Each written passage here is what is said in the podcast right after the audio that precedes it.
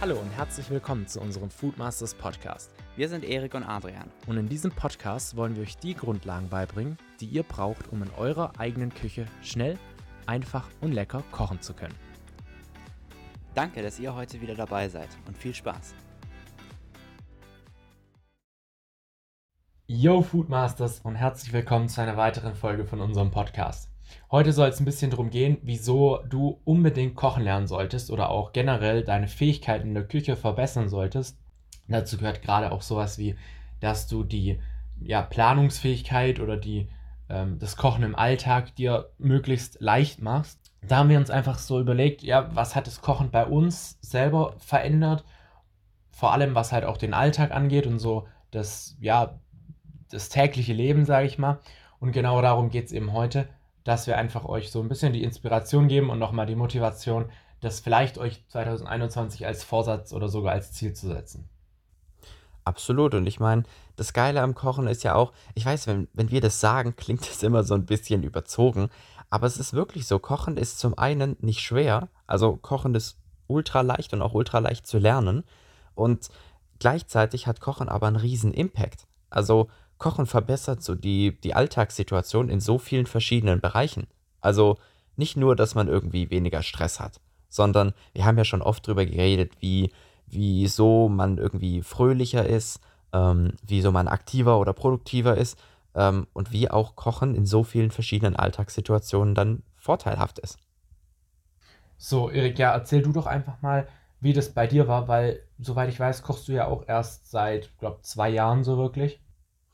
Ja, also ich weiß nicht, ich würde, ich weiß nicht mal, ob es so lang ist. Also ähm, tatsächlich, klar, man hat schon immer mal wieder irgendwie so gekocht ähm, und bei den Eltern irgendwie was aufgeschnappt oder so. Aber, also ja, du hast eigentlich recht. Es, es sind auf keinen Fall mehr als zwei Jahre, eher weniger.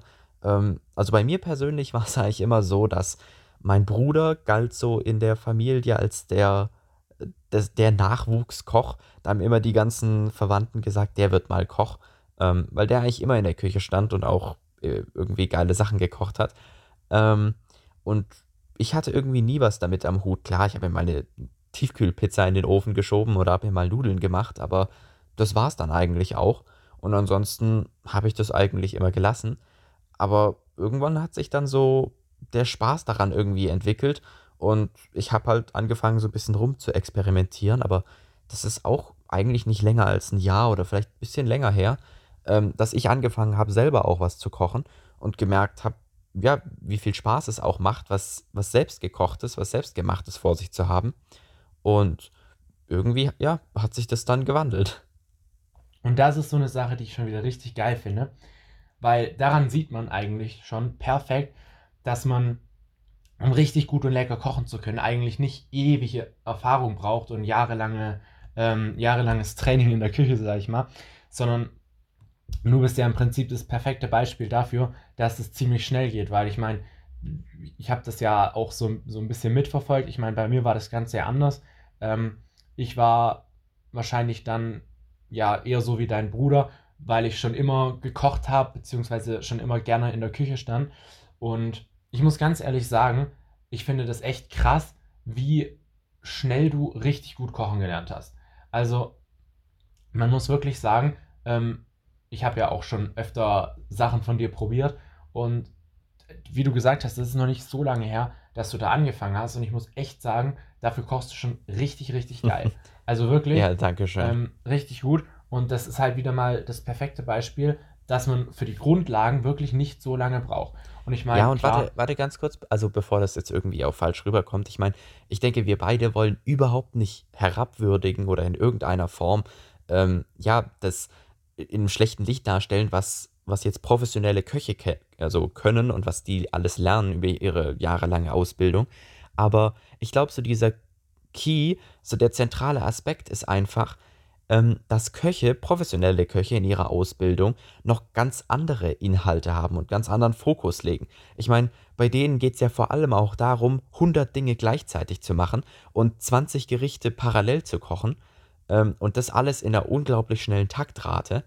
Ähm, aber wie du gesagt hast, was so die Grundlagen des Kochens anbelangt, die man, auf die man sich auch konzentrieren kann, wenn man nur ein einziges Gericht kocht. Ähm, das sind einfach andere und das kann man wirklich auch ziemlich, ziemlich schnell dann zu Hause lernen. Und ich meine, wir beide haben uns ja mit einigen Köchen auch unterhalten. Und ich weiß nicht, ist nicht so lange her, gell? Da haben wir doch auf Instagram mal von so einem professionellen Koch Rückmeldung gekriegt. Ähm, und ich meine, es ist absolut richtig, ne? Also, prof professionelle Köche, das ist nochmal was anderes. Aber nichtsdestotrotz kann man mit, mit wirklich wenig Einsatz, mit wirklich wenig Aufwand richtig professionell und richtig geil in seiner eigenen Küche zu Hause kochen. Richtig, ja. Und ich meine, wie gesagt, du bist da eigentlich das perfekte Beispiel für. Ähm, und vor allem aber auch die, die schon kochen können, auch für die ist es natürlich so, dass es immer noch eine nächste Stufe gibt. Und manchmal fehlt halt nur ein kleiner Impuls, um diese nächste Stufe zu erreichen. Das heißt, manchmal ist es einfach nur eine ähm, neue Strategie oder ein neuer, neuer ähm, ja, Tipp, der einem dann dazu hilft, noch geiler kochen zu können. Bei mir war das zum, bei mir war das zum Beispiel so unter anderem auch der Podcast mit Eva.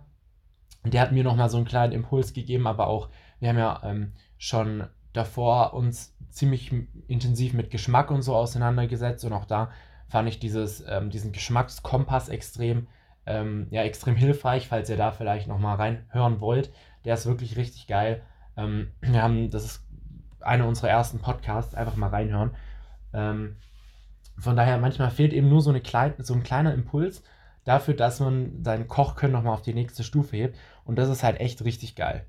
Und was ich auch wichtig finde, ist, nochmal so, ja, zu verdeutlichen, was, was hat das Kochen bei dir denn jetzt verändert? Also was hat sich dadurch verändert, dass du jetzt auch selber kochst?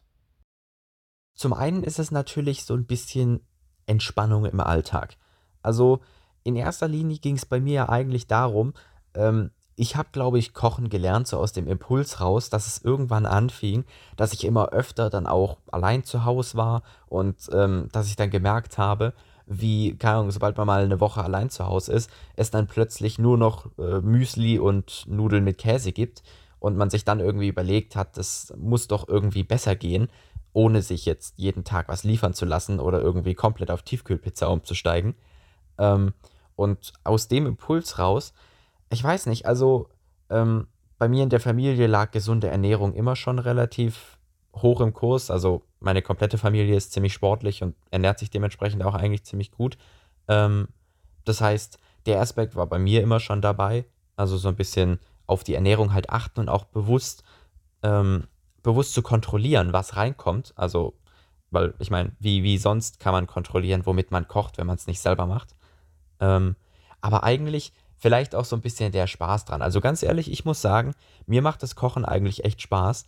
Ähm, vor allem, wenn man irgendwie Neues macht. Also ich glaube, ich finde nichts geiler, als wenn wir uns treffen und irgendwie noch überhaupt nicht wissen, was wir machen und dann einfach gucken, was da ist und irgendwie aus Resten ähm, neue Sachen kombinieren und irgendwas oder irgendwelche Gerichte weiterentwickeln. Vielleicht was wir vorher schon mal gekocht haben und dann irgendwie neu zusammenstellen. Ja, mega. Du hast es ja gerade schon angeschnitten. Was mir beim Kochen oder was ich beim Kochen immer so ultra krass finde, ist, dass das Kochen bzw. das Essen selber ja eigentlich alle Lebensbereiche so miteinander verbindet. Ähm, weil ich meine, das, was wir essen, das haben wir auch letztes Mal schon angeschnitten, hat ja einen riesigen Einfluss darauf, wie wir uns fühlen, ob wir uns fit fühlen, wie leistungsfähig wir sind und so weiter. Und ich meine, ähm, wenn man jetzt mal sich die Lebensbereiche anschaut, gut, wir nehmen jetzt einfach mal ähm, Schule, Arbeit, ähm, das heißt, die, die kognitive Leistung, sage ich mal so ein bisschen, hängt, hängt wirklich extrem davon ab, was wir vorher gegessen haben. Dann sportliche Leistung hängt auch davon ab, was wir essen, wie wir uns ernähren. Hm, dann wie glücklich wir sind, hängt auch zum Teil davon ab, was wir gegessen haben. Das heißt, ähm, das Essen an sich ist ja im Prinzip so ein extrem wichtiger Faktor oder auch einfach nur mal das Genießen an sich, dass man ein richtig geiles Essen vor sich hat, was man halt wirklich einfach mal genießen kann. Und ich finde deshalb das so ein wichtiger Punkt, weil viele den einfach vollkommen vernachlässigen und sich dann wundern, warum sie irgendwie ultra gestresst und schlecht gelaunt im Alltag sind. Und dann, ja, will ich einfach so ein bisschen diesen Impuls setzen, von wegen, ja, ähm, schau doch mal, dass du dich vielleicht ein bisschen abwechslungsreicher und gesünder ernährst. Weil das eben, wie gesagt, so ein extrem wichtiger Punkt ist.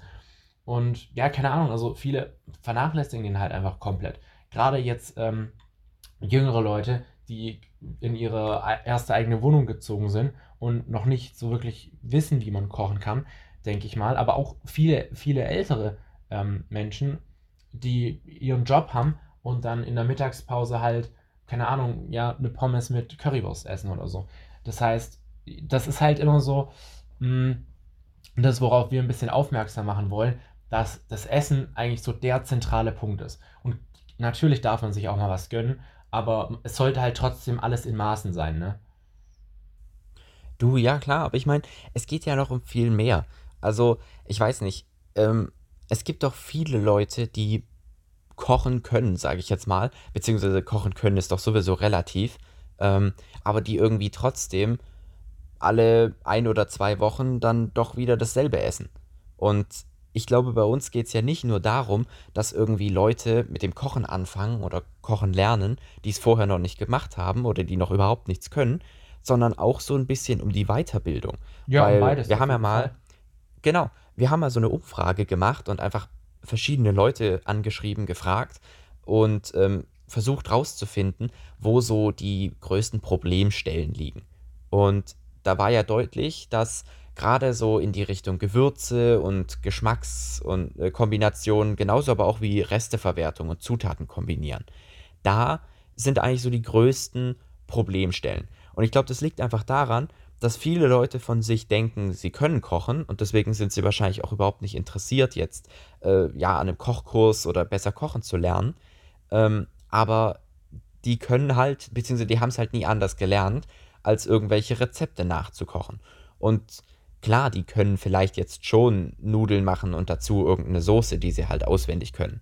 Aber ähm, gerade was halt solche, sagen wir, kreativen Aufgaben anbelangt, wie Sachen neu erfinden, da hängt es dann noch so ein bisschen. Und ich denke, da kann es ja auch nicht schaden, einfach mal sich vielleicht von uns so ein bisschen inspirieren zu lassen oder zumindest motivieren lassen, da mal was in die Richtung auszuprobieren. Ja, voll viele haben ja so ihren, ihre 20 Standardgerichte, die sie dann im Alltag immer kochen. Und das ist ja soweit auch überhaupt nicht schlimm. Aber was, was ja eigentlich voll, voll geil ist, ist, dass man diese Alltagsgerichte so easy ja, vervielfältigen kann, beziehungsweise viele Variationen reinbringen kann, sodass die halt direkt nochmal richtig geil sind und dass man halt nicht immer dasselbe hat. Von daher gibt es ja da auch tausende Möglichkeiten und Ideen, wie man diese Alltagsgerichte sozusagen nochmal aufpeppen kann, wie man da verschiedene ja, Variationen reinbringen kann und so einfach für viel interessantere, ähm, ja, für einen viel interessanteren Alltag auch sorgen kann und da so ein bisschen aus diesem, aus diesem ja, Hamsterrad, würde ich fast sagen, rauskommen. du, klar, und ich meine, also gerade in dem Podcast hier geht es ja so ein bisschen darum, 2021, neuer Vorsatz etc. Ne? Das heißt, wenn wir so ein bisschen Alltagsbezug herstellen, Corona ne? ist, ist nach wie vor Thema. Ja? Ist, ist wichtig, beziehungsweise betrifft uns alle. Und gerade dazu, es ist doch absolut klar, ähm, dass zumindest Januar, Februar, es wird auf jeden Fall noch so weitergehen. Es wird noch eine ganze Zeit dauern, bis wieder Homeoffice überhaupt kein Thema mehr ist, bis man nicht mehr lange zu Hause ist, beziehungsweise viel zu Hause ist. Das heißt, egal wie sich diese, wie sich die Situation, wie sich die Lage jetzt verändert, es wird auf jeden Fall wichtig sein, dass man noch eine ganze Zeit zu Hause sich selbst versorgt, dass man was kocht, dass man vielleicht nicht in ein Restaurant geht, etc. Also, was gibt es einen besseren Zeitpunkt als jetzt, äh, um kochen zu lernen? Ja, mir fällt, mir fällt ja. eigentlich gerade auf, dass das ja eigentlich gerade wirklich der beste Zeitpunkt ist, um kochen zu lernen. Weil man ist ja eh zu Hause. Man muss, man, man kann auch nicht irgendwie in der Mensa groß essen. Das heißt. Absolut, ja. Das ist wirklich, ja, Leute, lernt kochen. und ich meine, also nicht nur, nicht nur neu lernen, sondern auch einfach weiterbilden. Ne?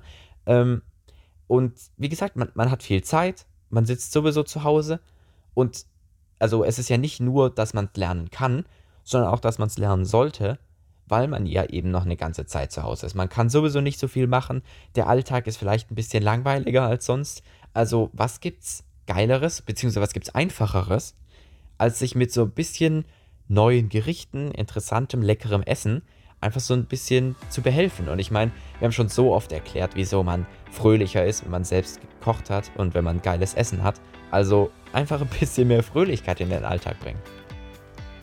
So, das war's auch schon wieder mit der Folge. Wir hoffen, dass es euch gefallen hat und wir hören uns auf jeden Fall beim nächsten Mal wieder. Bis dann.